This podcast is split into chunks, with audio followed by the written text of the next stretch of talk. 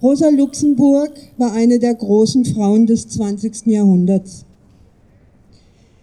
Sie war eine Vertreterin demokratisch-sozialistischen, eine der herausragenden Vertreterinnen demokratisch-sozialistischen Handelns in Europa.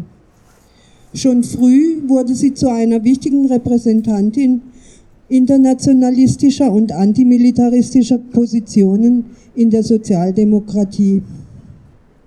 Sie war eine leidenschaftliche und überzeugende Kritikerin des Kapitalismus. Wie wenige in ihrer Zeit hat sie den Zusammenhang von Kapitalismus und Krieg analysiert und definiert. Rosa Luxemburg war eine revolutionäre Linke.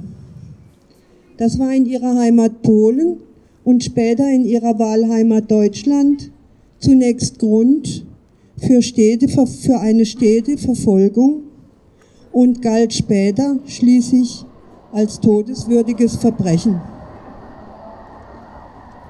Sie war nicht nur eine der wenigen Frauen in der aktiven Politik ihrer Zeit und hatte mit Vorurteilen zu kämpfen und hatte deshalb mit Vorurteilen zu kämpfen, die weit in die linken Parteien verbreitet waren.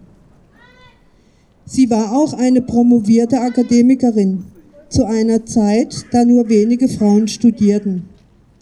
Sie verließ ihr Geburtsland Polen in Richtung Schweiz, weil, es, weil dies dort möglich war.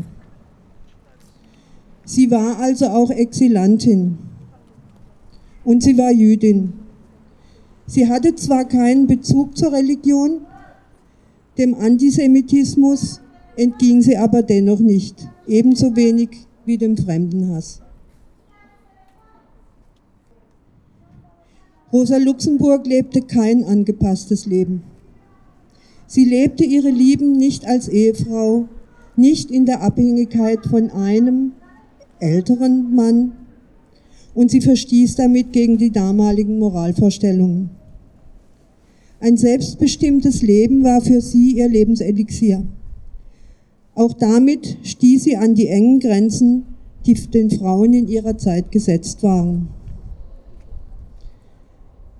Am 15. Januar 1919 wurde sie, noch keine 47 Jahre alt, von uniformierten Freikorpsoffizieren ermordet. Von Leuten also, die später offen die Übergabe der Staatsmacht an die Nazis unterstützten.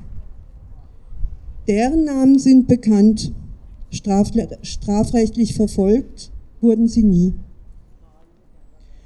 Heute, an Rosa Luxemburg 150. Geburtstag, erinnern wir uns an sie, die radikal war in ihrem Kampf gegen Ausbeutung und Krieg und die, und die sich solidarisch und mit viel Mitgefühl und menschlicher Wärme für ihre Mitmenschen einsetzte und für die Natur und die Tiere. Sie freute sich über die ersten Frühlingsblumen und sie freute sich über das Zwitschern der Vögel vor ihrem Gefängnisfenster.